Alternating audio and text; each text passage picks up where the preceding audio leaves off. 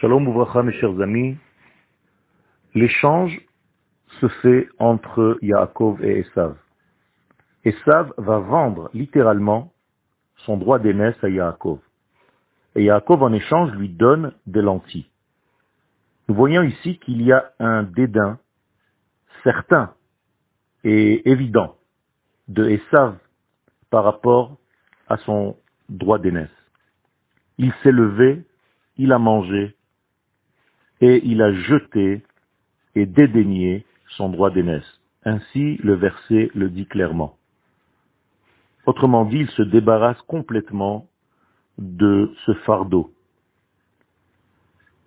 En effet, le fait que Yaakov ait pris de Esav ce droit d'aînesse n'est pas donc un vol ou l'utilisation, le profit d'un instant de faiblesse du côté de Esav, en réalité, il s'agit de la véritable volonté profonde de Esav lui-même. Et la Torah vient ici mettre les choses en ordre pour que chacun reprenne sa véritable place.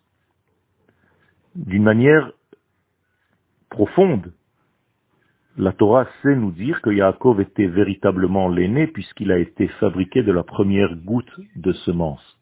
C'est pour ça qu'il est sorti en dernier. En réalité, les choses ne se voient pas directement et instantanément dans l'existence. Il se trouve que tout se profile avec une certaine évolution lente des choses. Et finalement, sauf Maaseh Bemarshava Trila, ce qui était dans la pensée initiale de l'éternel se réalise dans la vie. La pensée divine première va sortir et se cristalliser. Donc il y a ici une réparation et les choses reprennent leur place. Yaakov, à partir de maintenant, sera responsable du monde concernant sa spiritualité et Esav devra combiner avec les éléments de ce monde. Le papa Yitzhak est très vieux et il veut bénir ses enfants. Chacun selon ce qu'il doit faire dans sa vie et dans ce monde. Et savent lui donc responsable du monde matériel, le papa veut le bénir et il veut soutenir et accentuer sa force. Nous avons besoin d'hommes comme Esav. Nous avons besoin d'hommes qui puissent surmonter les épreuves de ce monde, de l'existence matérielle.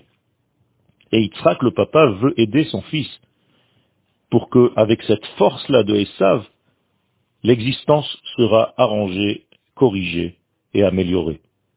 Et donc il appelle son fils, et là la Torah précise son grand-fils et non pas son fils aîné, Bno Hagadol, il n'y a pas marqué Bechor, parce qu'en réalité, nous voyons que la Torah accepte l'échange qui a eu lieu, car il est en fait le fait de remettre les choses à leur place.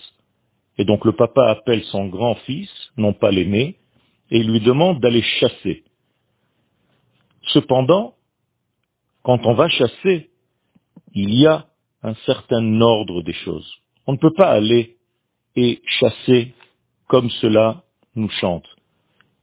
Même dans la chasse, il doit se dévoiler un côté d'éthique et de morale qui correspond véritablement à l'ordre tel qu'Akadosh Baruch le veut. Donc le papa demande à son fils, va me préparer un plat, un bon plat. Tout simplement parce que toi, Esav, tu es responsable de ce monde. Pourquoi le plat doit être bon? Mais Tout simplement parce que la vie doit être bonne. Elle doit être bonne à consommer, elle doit être sensible, elle doit être élevée dans tous les sens du terme. On n'a pas besoin de souffrir dans ce monde. Ce n'est pas quelque chose que le judaïsme nous demande. Et Yitzhak demande à son fils donc, avec une précision extrême, prends ton arc, prends tes flèches et va chasser. Est-ce que le papa Yitzhak vient enseigner à son fils et savent le chasseur, par définition, comment chasser? Pas du tout. Rashi nous dit, Fais en sorte d'aiguiser ton couteau pour que la shérita soit belle, pour ne pas que tu me fasses manger de la viande qui n'est pas apte à être consommée, une viande pas cachère. Et donc, va me chasser quelque chose qui n'appartient pas à quelqu'un, pas du vol. Je veux que les choses soient dans l'ordre.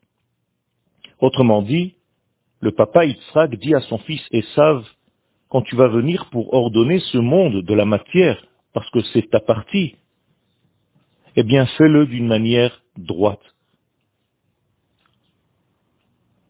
Le but ne justifie pas tous les moyens. Fais en sorte de respecter l'ordre des choses pour arriver à ton but dans la vie. Et donc, non seulement le but est important, mais les moyens pour arriver à ce but sont importants. Il y a donc ici quelque chose d'extraordinaire que l'homme, même lorsqu'il s'occupe des valeurs de ce monde, eh bien, doit le faire d'une manière cohérente, sensible et en respectant les êtres humains et les valeurs divines. Eh bien, tout ceci, apparemment, passe au-dessus de la tête de Esav, puisque le texte nous dit qu'il a été et qu'il a chassé, et qu'il a amené. C'est-à-dire une phrase très courte qui, selon les commentateurs de la Torah, vient nous dire, si je trouve quelque chose de cachère, je le prends, sinon, je vole et j'amène à mon père. En réalité, Esav ne fait pas attention aux moyens, l'essentiel c'est d'apporter, et puis c'est tout. D'une manière générale, l'Europe, qui est la racine, la continuité de Esav, eh bien, a fait exactement pareil. Elle a construit un monde extraordinaire au niveau technologique, mais a détruit le monde au niveau des valeurs de l'éthique morale. Il faut faire très attention, même lorsque nous nous occupons de ce monde, de le faire d'une manière adéquate, droite, sereine et selon la volonté d'Akadosh Baruch Shabbat Shalom.